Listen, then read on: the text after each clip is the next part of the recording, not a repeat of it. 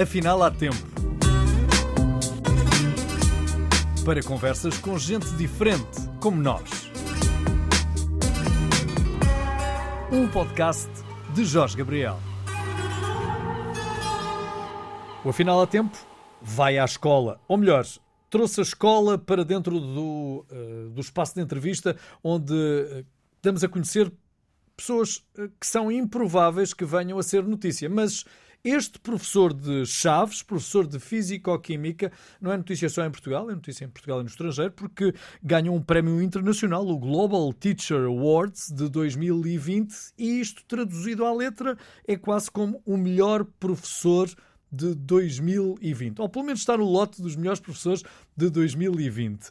Jorge Teixeira, muito obrigado por estar aqui connosco para conversarmos um bocadinho, para nos desvendar os segredos de como se transformar um professor num professor exemplar, mais do que ser o melhor de todos, porque o melhor de todos talvez só o Cristiano Ronaldo. É verdade, é verdade. Nem sei concordamos, só o Cristiano Ronaldo. Então, como é que que características tem de ter um professor para ser um professor distinguível? Um professor tem que ter eh, várias características, nomeadamente na, na sala de aula. Há uma característica importante e que muitos professores conseguem fazer. É entrar numa sala de aula e encher a aula. Isso é extremamente importante. Eh, o, o aluno tem que sentir a presença do professor praticamente em todo lado. E o professor também tem que não só uh, ver o aluno que está a olhar diretamente, mas ver outros. Portanto, no fundo, nós temos que olhar uh, a, três, a três dimensões. Uh, olhar, sentir, ver o, a cara do, dos alunos, como é que ele, o comportamento deles, os olhos, etc. Isso aí é uma coisa que é característica uh, pronto, de todos os professores e que muitos deles conseguem fazer até, até bastante bem. Há outras características, como, como é evidente, depois depende também do contexto disciplinar e da área de cada um. No meu caso, como é o ensino experimental, e eu gosto muito de trabalhar no ensino experimental, dedico muito tempo à questão do, do ensino experimental, à questão de dar uma, uma boa formação de base aos alunos e colocar os alunos a pensar, que é uma coisa extremamente difícil hoje em dia, aliás, para toda a gente. É sempre muito difícil colocar as pessoas a pensar. Uh, ensino experimental. Vamos trocar isto por miúdos, professor? O ensino experimental, as pessoas pensam muitas vezes que é só a questão de fazer assim umas, umas experiências, não é, não é só isso. Também há essa questão de, da demonstração e de fazer algumas experiências, mas também temos que fazer, eh, o objetivo é sempre fazer alguns projetos, porque na verdade aquilo que eu pretendo é eh, o ensino, o ensino curricular, o ensino formal que eles têm, o currículo, eh, ver qual é as, as aplicações que têm para os alunos para o dia a dia e depois para, para eles e para a sociedade. Trazer a sala de aula para fora da escola. Fazer projetos que tenham alguma importância para o ambiente onde eles estão. E depois a fazerem uma espécie de uma apresentação, onde eles fazem apresentações públicas dos projetos e das atividades que, que eles também têm. Portanto, vamos, trabalhamos várias valências e várias, e, e várias partes de várias metodologias e, e também uh, vários componentes de, de outras disciplinas, como é óbvio. Professor, isso é possível em todas as disciplinas? Porque o professor uh, é uma disciplina de físico-química, ou de físico-química, uh, pode dar as duas, as duas vertentes. Uh, pensamos logo num laboratório e, de facto, nós temos que experimentar algo. Agora, falando de história de Portugal, como é que nós vamos pegar na turma e levá-la para a rua? Se vivermos, por exemplo, aqui em Vila Nova de Gaia, onde eu estou a gravar a entrevista. Olha, ou então, por exemplo, aqui em Chaves, História de Portugal. Então, esse, é, esse ainda é mais fácil. Isso é mais fácil. Vamos para as ruas, é, vamos para as ruas e então só encontramos história. Portanto, nem precisamos de um, de um, laboratório. O laboratório pode ser a própria, a própria rua. Eu penso que em todas as disciplinas pode fazer um, um bom trabalho. O NUMAS, se calhar, é mais, é mais atrativo e é, e é mais visível do, do que noutras. Mas, se calhar, juntando duas ou três, consegue-se fazer trabalhos, trabalhos excelentes. Uh, e a questão do ensino experimental não é só a questão do laboratório, uh, e não é só a questão de ter material. Uh, há muitas outras questões, como eu posso fazer ensino experimental praticamente sem laboratório nenhum, também posso ir à rua, e a minha rua também é o meu, é o meu laboratório. E podemos sempre fazer atividades muito, muito giras. aliás, eu no início, quando comecei a trabalhar com, com os alunos com estas metodologias ativas, aquilo que, que acontecia é que praticamente eu não tinha material nenhum e tentávamos desenrascar com aquilo que existia e fazíamos coisas até muito giras e conseguimos vários prémios com isso. Bom, uh, pôr os alunos a pensar, uh, barra pôr as pessoas a pensar, é muito difícil. Captei das suas palavras, não me passou ao lado. Uh, mas não é isso que fazemos todos os dias. Não pensamos, temos que pensar, não é? Às vezes é um bocadinho difícil. Aliás, muitas vezes a sociedade não quer, não quer que as pessoas pensem, porque se as pessoas pensarem, se calhar atuam de outro, de outro modo. Aliás, os, os governos, muitas vezes, o que querem é que a gente não pense porque se pensamos, se calhar as coisas não correm assim tão bem como eles, como eles uh, a contar. Não, a questão de pôr as pessoas a pensar é, é, extremamente difícil, porque às vezes são coisas que não são, que não são nada, nada intuitivas. E aquilo que nos tentam vender por, em determinadas situações uh, pode não, não corresponder à, à verdade, não é? Como é óbvio. Até posso dar vários, vários exemplos. Por exemplo, uma vez os, os, eu gosto muito de dar exemplos, porque é sempre muito mais divertido com os alunos às vezes contar aquilo que eles, que eles fazem. Uma vez os alunos decidiram que haviam de escolher qual era o, os melhores óculos de sol e, e traziam um projeto de uma determinada disciplina. A primeira coisa que eles fizeram era descartar um logo os óculos dos ciganos, entre aspas, e o dos chineses. E eu disse que não era nenhum critério científico para descartar. Então eles resolveram trazer os óculos de toda a gente, da tia, da irmã, do cão, do gato, eh, também trouxeram os óculos dos, dos ciganos, porque encontraram os ciganos e compraram os óculos, e depois eu dei, um, dei algum dinheiro, eles foram comprar os óculos ao, aos chineses. E após uma análise científica dos óculos, e disse: agora vocês têm, têm que pensar uma maneira de ver quais são as características dos óculos para justificarem a escolha dos, daqueles que são bons e os que não são maus. E os que são maus. Uh, pronto, uma das propriedades importantes é filtrarem a radiação ultravioleta para aquilo que se pretende. É? E pronto, lá fizemos uma série de atividades e no fim eles ficaram muito admirados porque o resultado foi anti-intuitivo. pronto, é claro que os dos chineses não, não eram assim nada especial, mas os melhores óculos que lá estavam eh, acabaram por ser os óculos dos ciganos. Eh, foi muito engraçado aquilo porque eu, as aulas do clube dão-as de porta aberta e quando eu vou dar conta, desapareceram os alunos todos da sala, foram todos correr atrás do cigano a ver se tinham lá mais óculos. Então contaram, estavam as pessoas a contar, a ver no café, que era o cigano a correr pela rua acima, os alunos a correrem atrás dele, porque o cigano pensava que os alunos lhe iam bater, mas os alunos o que queriam era comprar mais óculos. E, portanto, está a haver uma situação que, na verdade, as, as pessoas acabaram por pensar e acabou por dar uma situação assim mais, mais engraçada, não é? E, pronto, e eles viram efetivamente que, na verdade, eh, o critério, o critério ser dos ciganos, ou o critério de ser dos chineses, ou outro critério qualquer que não seja científico, por vezes, pode não ser um bom critério, como é óbvio. Pode induzir-nos em erro. Uh, nós temos uh, os números e os números indicam-nos que uh, a taxa de aproveitamento dos alunos até ao 12 ano nunca foi eh, tão alta quanto uh, os números que se registram atualmente. Uh, se recuarmos a 20, se recuarmos a 50 anos, então temos muito mais literacia do que tínhamos, mas a ideia com que ficamos, e eu também sou pai, é que terminado o ensino secundário, o 12 ano, uh, parece-nos que os nossos filhos ainda estão muito à procura de um caminho e que não têm a certeza absoluta do que fazer, uh, apesar de já terem no nono ano que optar por uma área de ciências ou por uma área linguística, como antigamente era assim designado. Fica com essa ideia também, que há uh, uma opção muito precoce da área para onde os uh, alunos devem ser direcionados logo do nono para o décimo ano. Uh, sim, é muito precoce, mas por acaso o nosso sistema já evoluiu no sentido de uh, nós podemos enverdar mais por uma área de letras ou de ciências e depois fazer, no... fazer os exames em função daquilo que queremos. Por acaso, no caso da minha filha, uh, ela seguiu a área de ciências e depois fez os exames de ciência, acabou por fazer os exames de letras e foi para direito. e porque lá está, o caminho nunca se sabe qual é o caminho. E porque aquilo que ele disse foi: bem, olha, então se não sabes, na altura, assim, vais para, para ciências, que é um caminho mais lato, depois, se, queres ir para letras, vais para letras. Uh, depois acabou por ir por direito, neste momento não está a trabalhar em direito, está a trabalhar como consultora, está a trabalhar na área de economia.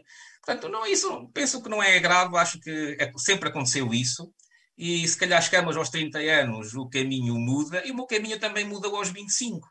Porque eu, na, eu com 25 anos, eu acabei por tirar uma licenciatura de, de engenharia, e sempre suspeitei que não era o meu caminho. Acabei por entrar para o ensino superior e era professor do ensino superior.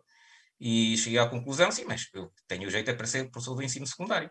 Então voltei atrás e fiz a licenciatura como professor de ensino secundário. Perdi mais dois, três anos, mas não, não perdi, porque a vida, a vida é assim, é aquilo que eu gostava e, e pronto. Os pais não gostaram muito dessa brincadeira, as pessoas não entendiam. Olha, vai um professor universitário agora para professor do secundário. Assim, não, não faz mal, isso é, ser professor é que é importante. Agora, tanto faz ser do secundário, como do segundo ciclo, como do primeiro ciclo, não, é irrelevante.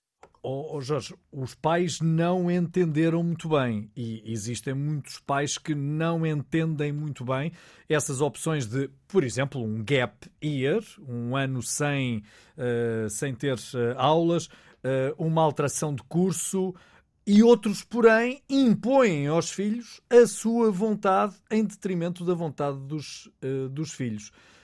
senhor professor, quer dar algum conselho a pais e a alunos? no que este assunto Bem, diz impor, respeito? Impor é sempre, é sempre mau. É sempre mau porque depois eh, as pessoas ficam sempre a pensar naquilo, pronto, as pessoas mais novas, e é, estamos-lhe a tirar no fundo, no fundo um caminho. Parar um ano não é mau. E dou-lhe como exemplo, olha, continuo a ter um, um exemplo. Isto é importante, ser professor, eh, além de todas as características, se calhar também temos que passar e ser pais. Só ao fim de passar uma geração ou duas por nós, como com, com filhos, neste, neste, caso tive dois filhos e uma já está a trabalhar e o outro está, está a tirar a licenciatura, uh, a minha filha, que foi, foi a primeira, que já, já acabou, para um ano. Uh, para um ano, e até foi, foi muito bom, porque acabou por encontrar o seu caminho, fez uma série de, de atividades, uh, olha, dedicou-se um ano ao teatro, por exemplo, que, que, ela, que, ela, que ela gostava, e cada vez que vai para uma entrevista, aquilo fez muito bem, porque gostam muito dela, uh, a maneira como ela, uh, portanto, no fundo, está na entrevista à vontade, e pronto, um, um miúdo com 20 e poucos anos, não é? Uma miúda com 20 e poucos anos, pronto, ter aquela abrangência de vida que é extremamente importante. Uh, eu não me esqueci que uh, é preciso pôr os alunos e as pessoas a pensar. Uh, como é que consegue fazer com que os seus alunos se ponham a pensar? Ah, isso é muito, isso é muito difícil. Porque, na verdade, os alunos, quando vão para o primeiro ciclo, eles vão, eles vão a pensar. E pensam muito bem. Perguntam o porquê de tudo e mais alguma coisa. E o nosso currículo não estava formatado para isso. E hoje em dia, ah, a resposta era sempre muito vaga, às vezes respondiam, havia sempre uma resposta estúpida, era o porque sim. Uh, essa aí, essa aí é, é, a mais estúpida que a gente pode dar e os alunos acabavam por perder essa vontade de pensar e trabalhar essencialmente para os testes. Quando chegam ao décimo ano e ao, e ao sétimo ano, quando eu os apanho, agora o processo inverso é difícil, é difícil pô-los a pensar e pô-los a perguntar o porquê de tudo e, e das coisas, porque na verdade eles querem uma resposta rápida.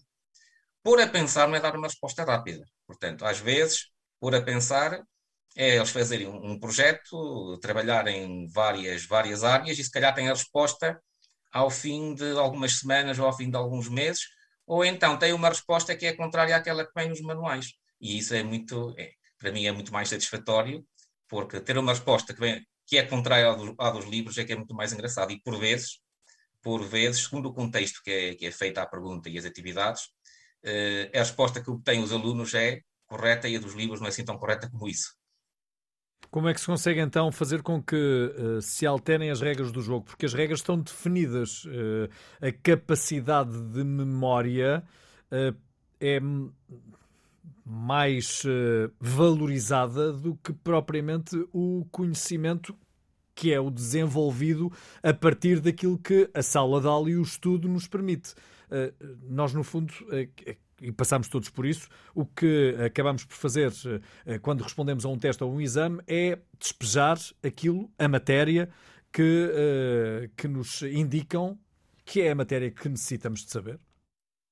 É, mesmo nos testes, o despejar a matéria, se puserem-nos hum, perguntas inteligentes, eles vamos ver que às vezes são tão, são tão simples, tão simples, decorar a matéria estudar a matéria, despejar a matéria não resulta. não é que não resulta mesmo. E eu posso lhe dar um exemplo da questão do, do ensinar a pensar e como aquilo que toda a gente aprende antes influencia muito do nosso comportamento e a maneira como nós atuamos.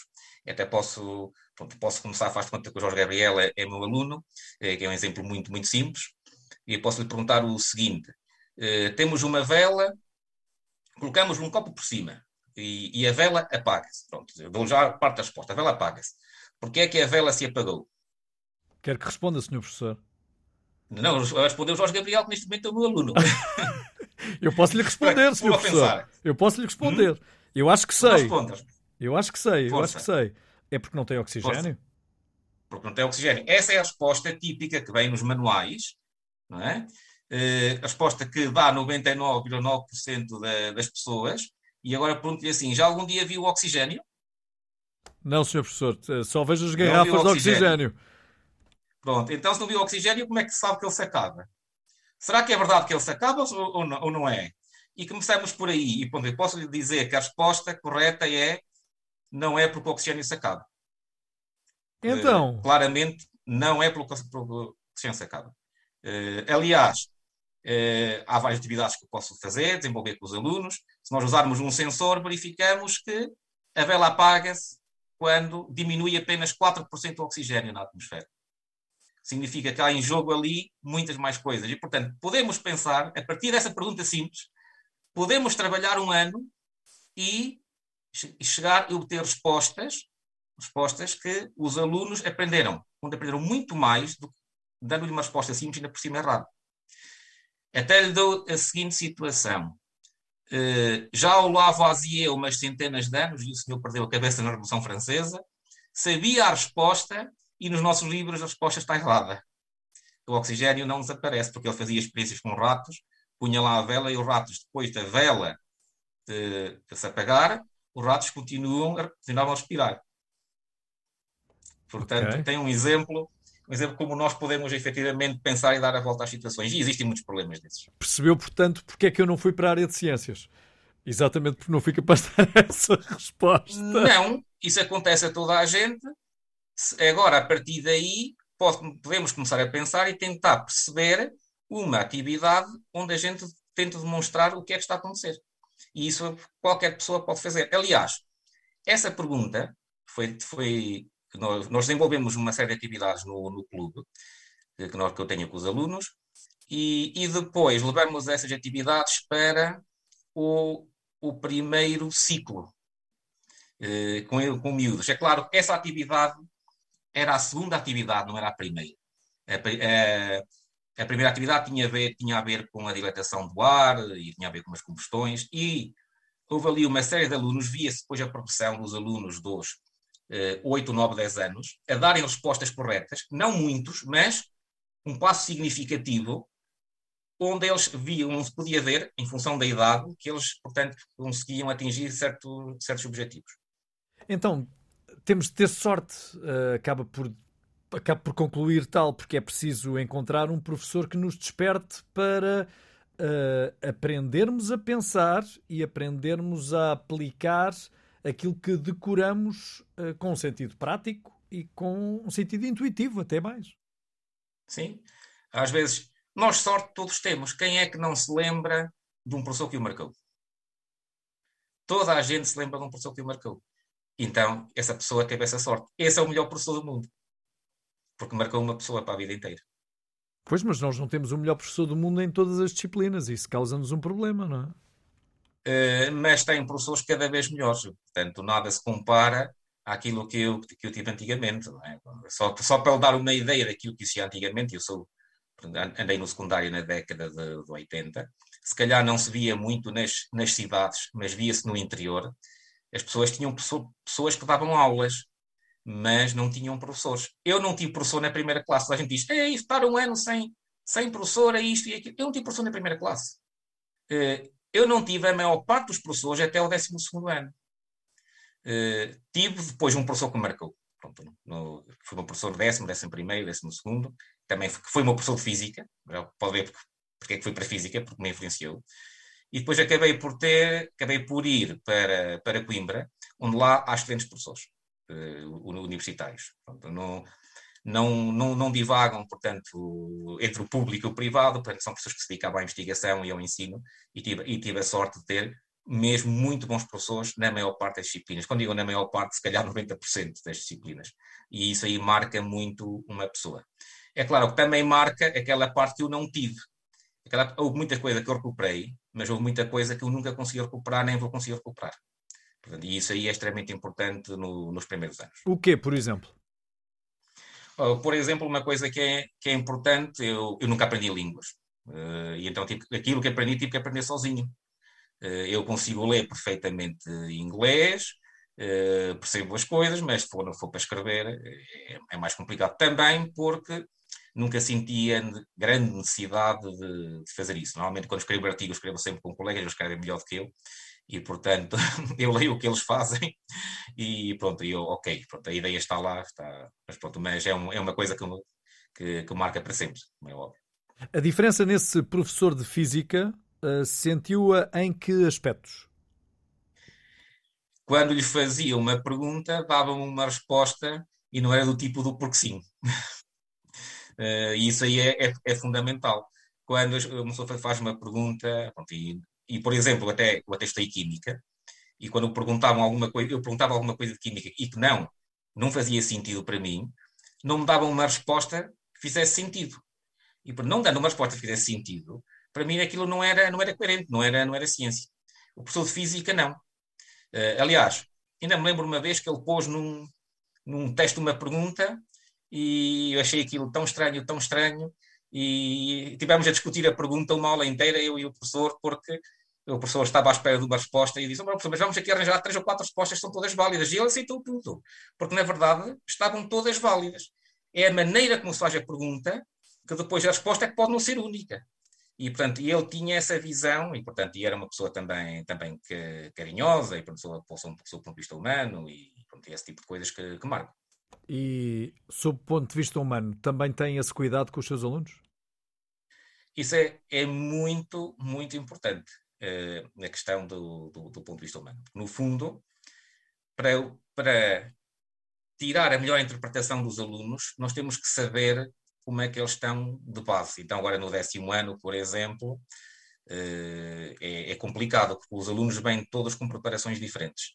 Portanto, eu tento, há uma aula que eu tento esticar mais, há outra aula que tento esticar menos, há uma aula que ensino mais sobre dois ou três alunos. Portanto, no fundo, para chegar até ao Natal e ter uma noção em que ponto é que está cada aluno, porque hum, é complicado. A, a, a física é das disciplinas mais complicadas, tem, tem que se pensar muito. Aliás, vê-se nos exames nacionais, é a única disciplina que tem nota abaixo de 10, não é?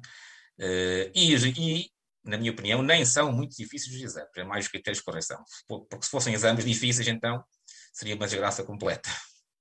Os eh, professores, na sua ótica, são mais do que formadores? Uh, também têm de ser educadores? Há essa discussão.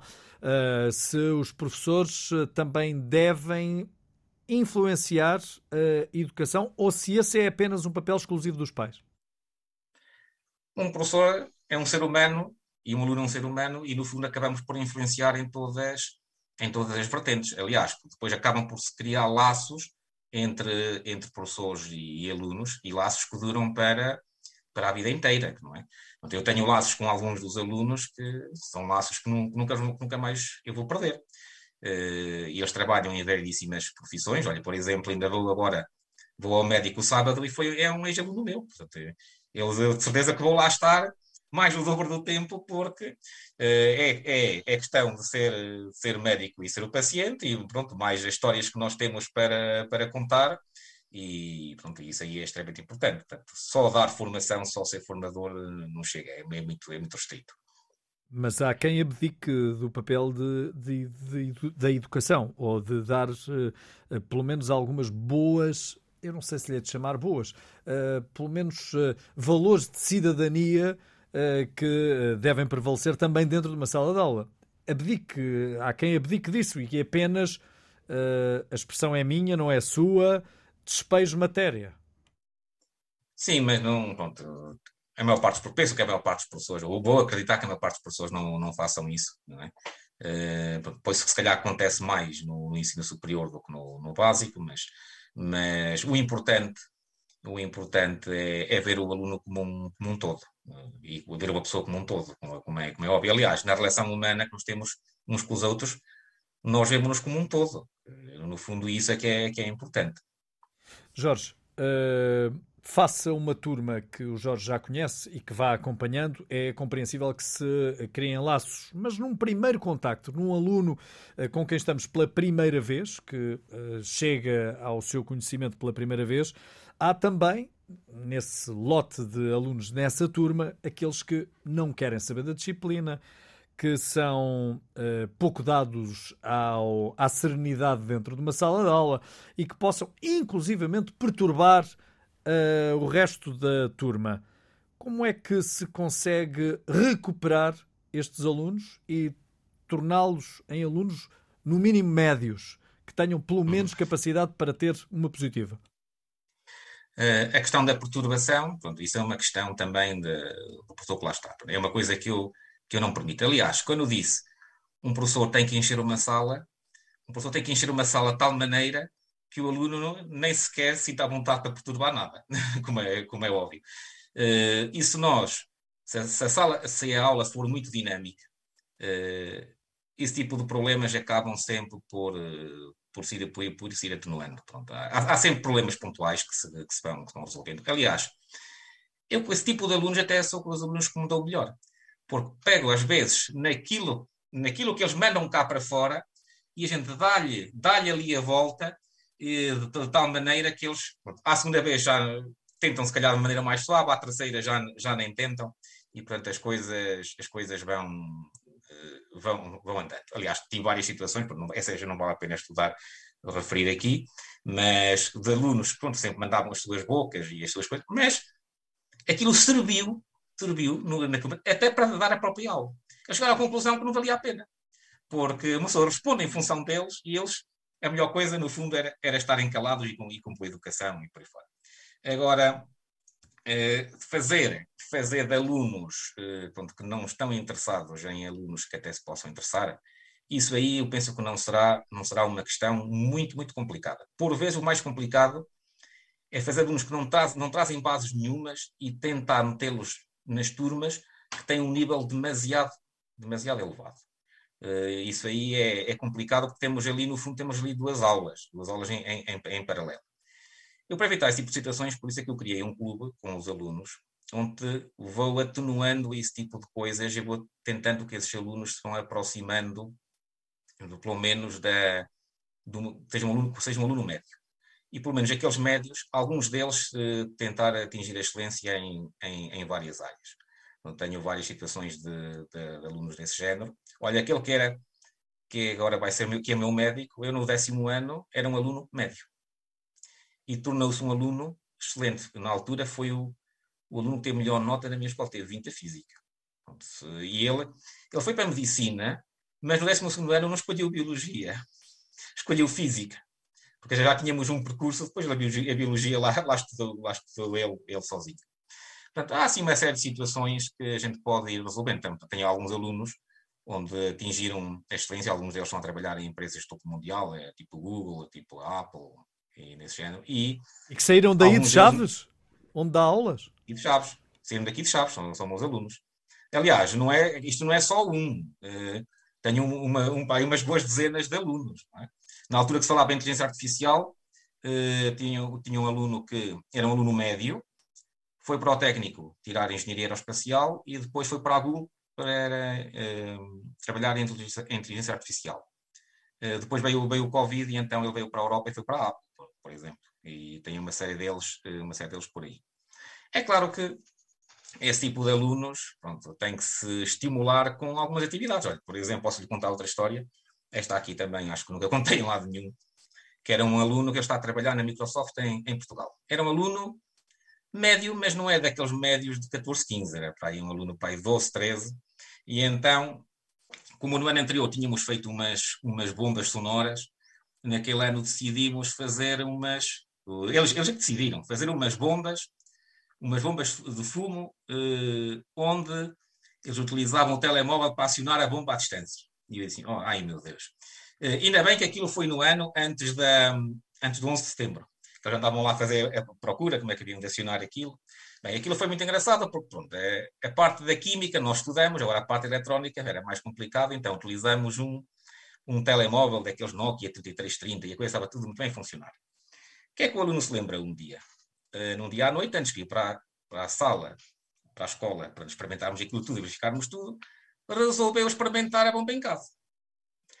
Bem, no dia seguinte, eu só sei que me telefonam: Ó oh, professor, olha, o João hoje não pode ir à escola, porque o João não dormiu nadinha, ninguém dormiu nada em casa. E olha, conta-me lá o que é que aconteceu. Olha, ele acionou a bomba cá em casa, eram quatro da manhã.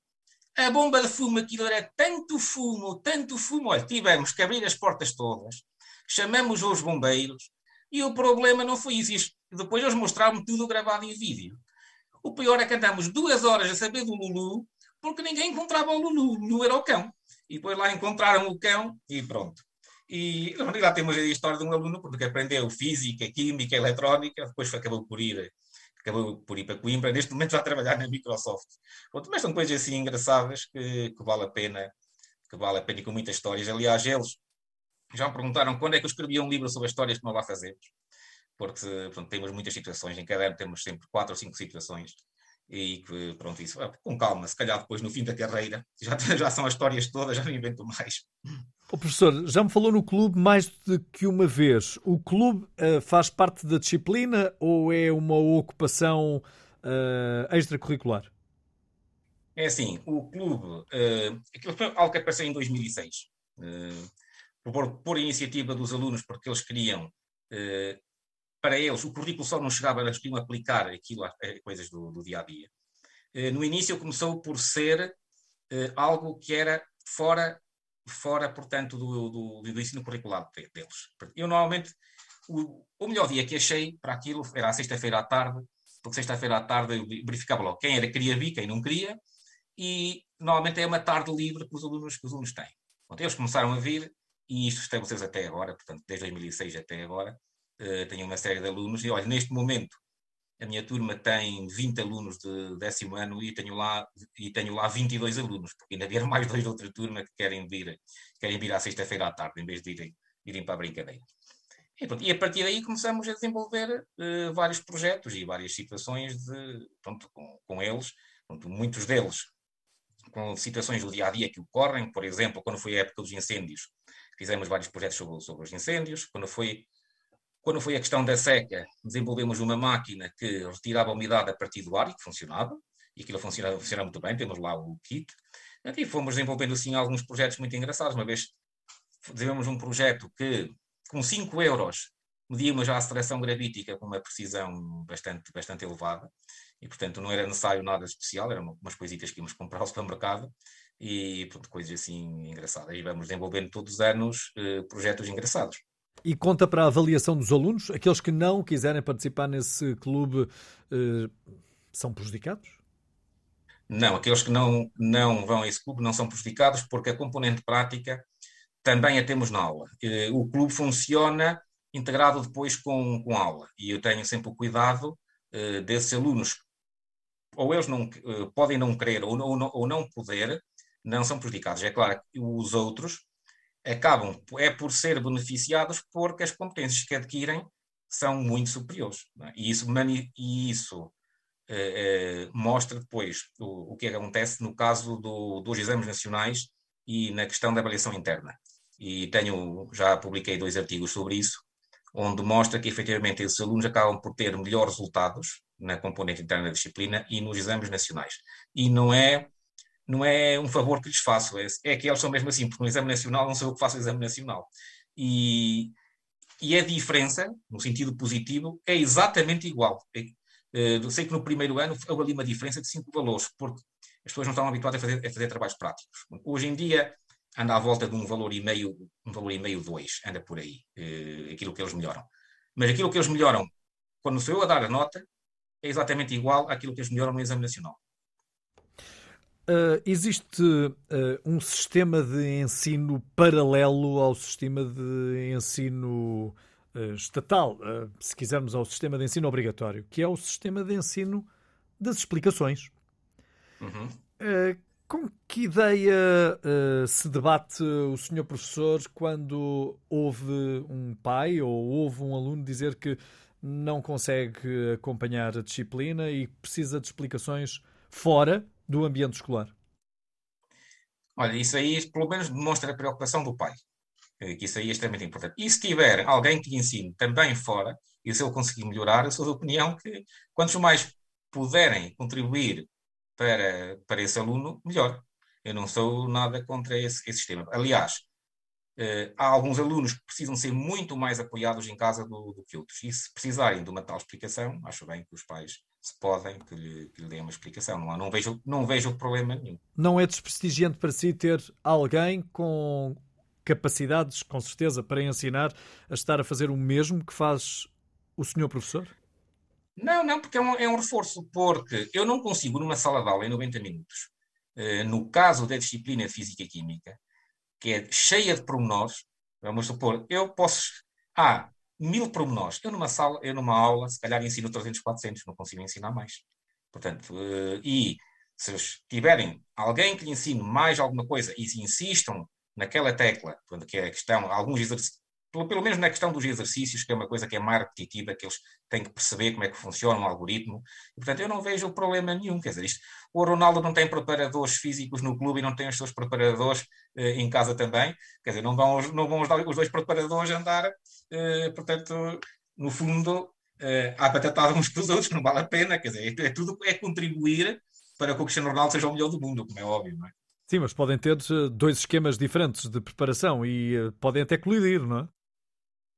Não, isso também, também não vejo problema nenhum. No futebol também existem dois ou três treinadores. Se ele se o tipo for bom, joga com os treinadores todos. Isso aí não, não há problema. Jorge, já pensou em uh, escrever um manual de como dar aulas, dado que uh, se já foi distinguido em várias ocasiões, em 2016, em 2018, em 2019, em 2020, uh, nunca ninguém lhe pediu para ajude-me, eu estou no princípio da minha carreira como professor, ajude-me. Descreva-me dois ou três capítulos de um manual que considere que seja o essencial para que eu seja um bom professor. É assim, já me pediram para escrever manuais, só que é uma tarefa tem que ser muito rápida e, portanto, isto tem que se trabalhar com as editoras e existem ali prazos muito, muito, apertados. E neste momento tenho outros projetos em, mente. O senhor professor, mas eu não estou a falar de físico-química. Eu estou a falar de ah, como dar aulas. Ah, e de como, de como dar aulas. Uh, isso depende muito, de como dar aulas, depende muito da personalidade da pessoa. Uh, a minha personalidade e, e, o meu modo de vida e, e, a vida que eu tive antes não é igual a de outras pessoas. E essas pessoas é que têm que encontrar um equilíbrio. Eu, por exemplo, uh, já que me pergunta neste caso, eu trabalho os alunos uh, de forma experimental, onde eles têm que desenvolver projetos, onde, é que tem que construir instrumentos, esse tipo de, de coisas. Uh, outras pessoas, há pessoas que não têm, não tenho esse tipo de valência da construção de instrumentos. Eu tenho isso porque, na verdade, eu cresci num sítio onde queria brinquedos, tinha que os fazer eu. E, portanto, tenho, tenho essa capacidade. Pronto. Uh, e eu tento incutir isso aos alunos. É, isso é uma questão sempre muito, muito pessoal. Agora, cada professor é que deve, é que deve pegar nas suas potencialidades também e fazer com que os alunos também as tenham ou as melhorem. Portanto, não, é, não, há, não há segredo nenhum para dar aulas, uh, ou para os alunos aprenderem mais. Portanto, o segredo tem muito a ver com a relação humana. E isso aí é um bocadinho complicado. Encher aulas, nunca mais me vou esquecer dessas, dessa expressão. Encher, encher uma sala. Encher uma é, sala é de aula, não é? Encher uma sala de aula. Essa é uma boa expressão. Encher uma sala de aula porque uma pessoa chega lá, manda fazer uma atividade a um aluno, fala com o A, fala com o B, um está a fazer e depois um, vai, um vai ao outro, e no fundo eles têm que estar ali e têm que estar ocupados. E têm que, e têm que sentir bem naquilo que estão a fazer, no fundo. É mais fácil num meio pequeno ou pequeno médio ter uma maior proximidade com os alunos do que numa grande metrópole, numa grande cidade, junto ao litoral, num agregado populacional gigantesco? É mais fácil ser assim, professor? Eu não, eu não tenho muito essa experiência. Aquilo que tenho como experiência, eu dei aulas em, em Coimbra, nos, nos, primeiros anos, pronto, e, mas também não via grande diferença, porque a sala de aula é sempre, é sempre uma, sala, uma sala de aula. Pronto, e a escola é sempre a escola. No fundo, nós estamos ali num aglomerado muito pequeno que é, que é a escola.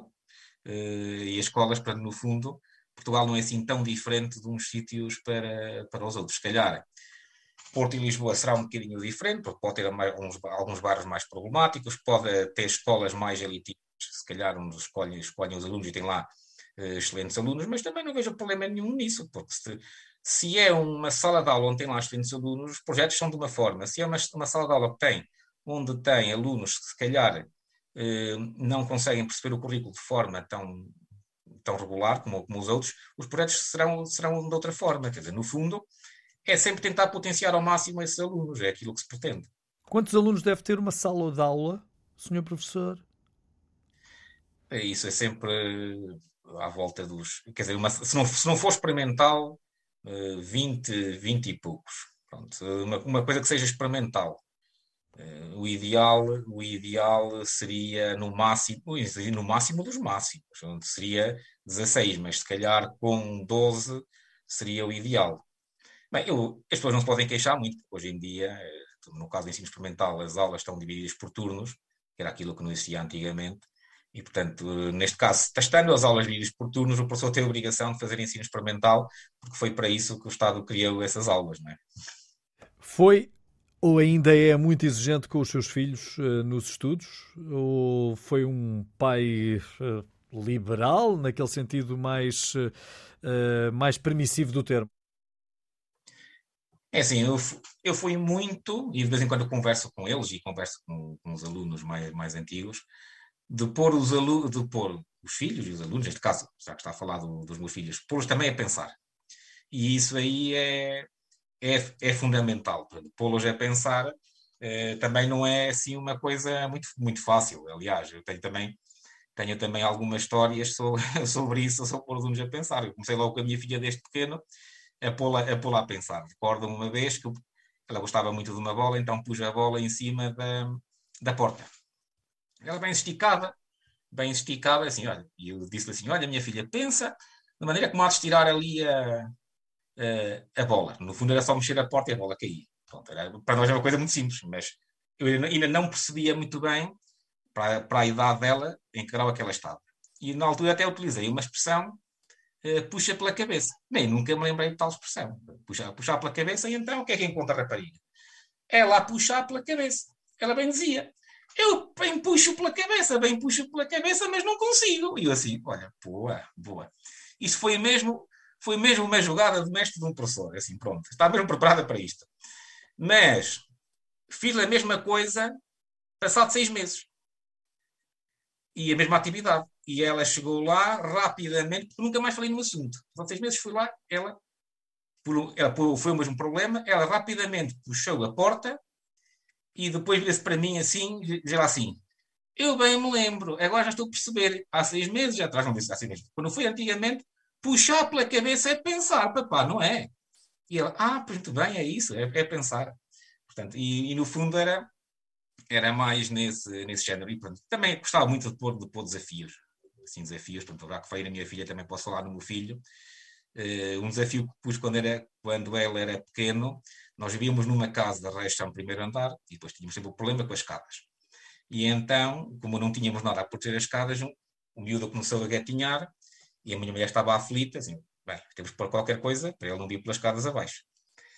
Um dia apanhei-a fora, estava eu e a minha filha, e assim, olha, vou treinar o miúdo a ver se ele desce as escadas. Quem é o pai que faz isso, treinar o miúdo a ver se ele desce as escadas. Bem, o miúdo todo contente, lá queria descer as escadas e dizem, não, não te vou dar colo. Ele vem dizer, para, olha, colo lá para baixo. Diz, não, lá tenta lá descer as escadas. E ele, passamos a tarde toda, era brincadeira, eu e a minha filha, claro. Uh, inicialmente, tentava ir de cabeça. Ele disse, não, olha, que isso assim não é muito bom. De cabeça não, não vais lá.